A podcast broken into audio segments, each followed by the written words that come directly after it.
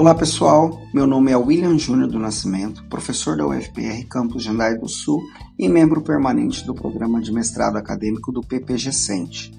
Possuo formação na área de física e, dentre os projetos de pesquisa que coordeno, tenho como propósito acoplar abordagens metodológicas e o uso das tecnologias de informação e comunicação na educação.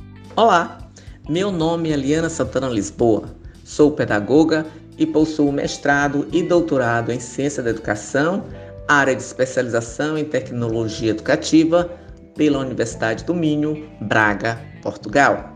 Atualmente sou professora da UFPR, setor Palotina, e membro permanente do programa de mestrado acadêmico do PPGE Cente. Também coordeno o curso de licenciatura em computação e o curso de especialização em ensino de ciências e matemática na modalidade à distância. Os projetos de pesquisa que coordeno estão relacionados às seguintes linhas de pesquisa: metodologias ativas, a formação de professores para o uso de tecnologias digitais da informação e comunicação na educação, recursos educacionais abertos, habitats digitais, que são a aprendizagem ubíqua, redes sociais, ambientes pessoais de aprendizagem, etc. E integração curricular das tecnologias digitais da informação e comunicação no ensino por meio da educação online, mobile learning, e-learning, MOOCs, entre outros. Hoje, eu e a professora Eliana Santana Lisboa iremos falar a respeito da cultura maker e as tecnologias digitais, uma temática muito em voga nos dias atuais e que oferece inúmeros desafios e incertezas no que diz respeito aos papéis que devemos desempenhar.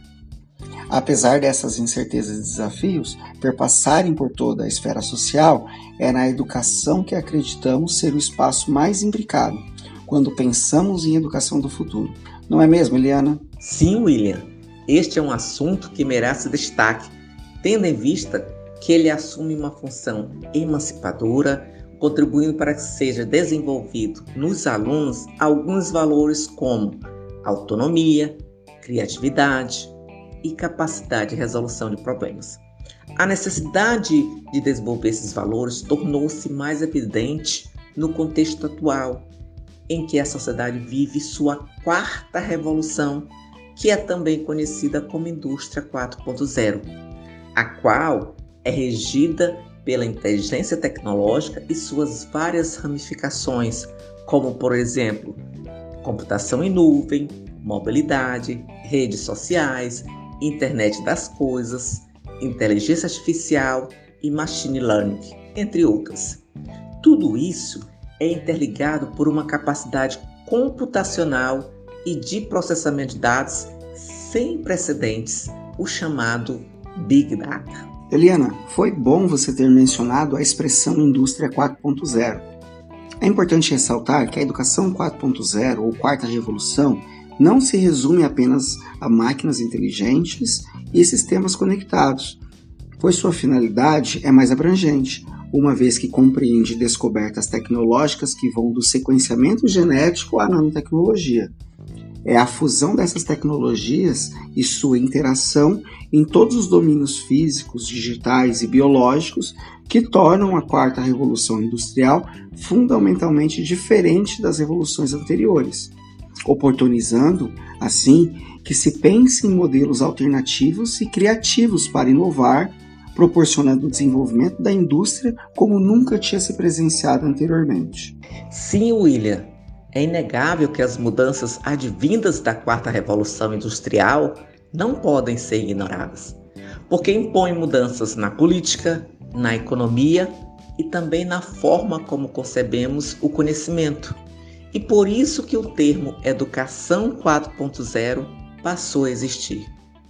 Contudo, é importante refletirmos sobre o verdadeiro significado da educação 4.0 e não simplesmente seguir a nova tendência mundial. A educação 4.0 ela é uma resposta às necessidades da quarta revolução industrial, uma revolução em que há de fato uma verdadeira interação humano-computador, permitindo vislumbrar novas possibilidades de aprendizado.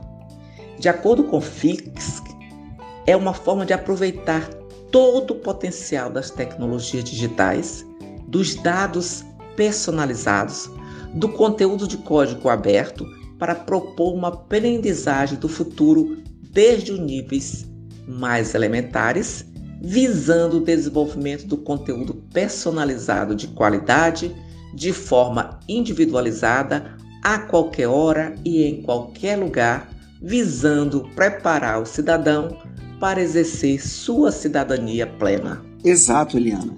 Considerando a educação 4.0, as palavras de ordem são pesquisar, criar, colaborar e compartilhar, de modo que essas iniciativas estarão cada vez mais integradas ao processo de ensino-aprendizagem. Assim, a aprendizagem deverá ser construída em torno do aluno, de forma colaborativa, e ao professor caberá o papel de orientador em comunidades de aprendizagem. Para isso, podemos destacar algumas tendências educacionais, tais como aprendizagem anytime anywhere, ou seja, uma aprendizagem que pode ocorrer em qualquer hora e lugar. Aprendizagem personalizada, de modo que o ensino vai se adequar aos estilos e capacidade de cada aluno, podendo este seguir seu próprio percurso formativo. Aprendizagem baseada em projetos, possibilitando ao aluno mobilizar seus conhecimentos de forma integrada em situações diversas. Note que nesse tipo de aprendizagem, o aluno desenvolve competências organizacionais, colaborativas e de gerenciamento. Além disso, vale ressaltar que os currículos estarão voltados à criação de espaços que prevaleçam a interação, por meio de projetos de colaboração. Haverá a necessidade de interpretação de dados fornecidos, e a avaliação terá outro foco, prevalecendo os processos psicológicos superiores, compreender analisar, sintetizar e criar, e os conhecimentos conceitual, procedimental e metacognitivo. Portanto, diante do desenvolvimento da autonomia e protagonismo dos alunos, o professor terá um importante papel de orientar os percursos de sua aprendizagem. Neste contexto, podemos destacar o que conhecemos como movimento maker, ou seja, um movimento que evidencia a busca por soluções criativas e inovadoras por meio da hands-on mas afinal, de que maneira a cultura maker e as tecnologias digitais se relacionam no contexto educacional, Eliana? Claro, William, mas vamos por parte.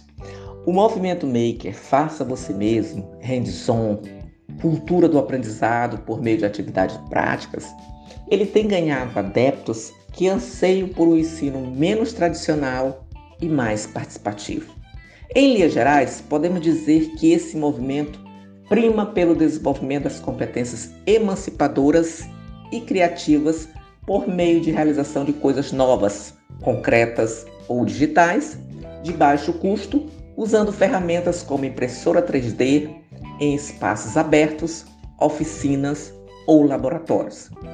A filosofia desse movimento, ela prediz que qualquer pessoa é capaz e pode construir consertar e fabricar os mais diversos tipos de objetos e projetos. Possui como teoria subjacente o construtivismo de Jean Piaget, a partir da máxima inventar é aprender. Portanto, podemos dizer que o movimento Make combina formas inovadoras de produção, e é nesse contexto que alguns artefatos educacionais característicos do movimento Maker são capazes de promover unidade, entre teoria e prática. Como ferramenta de programação, podemos citar o Scratch, o Greenfoot, entre outras. Como ferramenta de fabricação, temos as impressoras 3D e a robótica educacional, além de outros dispositivos e ferramentas analógicas. Assim, objetiva-se uma aprendizagem de uma geração que possua capacidade criativa e inovadora que saiba conviver, partilhar conhecimentos e ser flexível no sentido de se adaptarem a uma sociedade em constante mudança. Entendi, Liana. Então, no contexto educacional, podemos dizer que, diante dessa perspectiva, a educação assume uma função emancipadora, cujo objetivo central é disseminar entre os jovens noções de autonomia e protagonismo, integrando o processo de aprendizagem às tecnologias e às experiências colaborativas, de maneira interdisciplinar. Neste contexto, São necessárias iniciativas que primam pela criação de estratégias que preconizam o uso das tecnologias na escola, como o ensino de programação, visando desenvolver o pensamento computacional mediante problemas relacionados ao cotidiano dos estudantes. Não podemos esquecer de mencionar a necessária formação docente, necessária para que seja possível promover a inovação na prática pedagógica, considerando o desenvolvimento da alfabetização científica e tecnológica, a programação como elemento catalisador da aprendizagem e a igualdade de gênero. Com certeza, William, não podemos falar em nenhum desenvolvimento educacional sem protagonizar o professor como um elemento de fundamental importância nesse processo. Bom, acredito que por hoje seja isso. Espero que tenham gostado. Fiquem atentos para os próximos episódios do nosso podcast. Quer mais informações?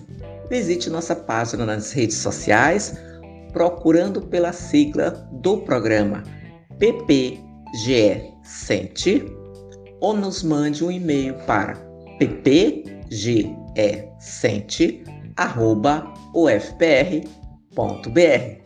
Até mais.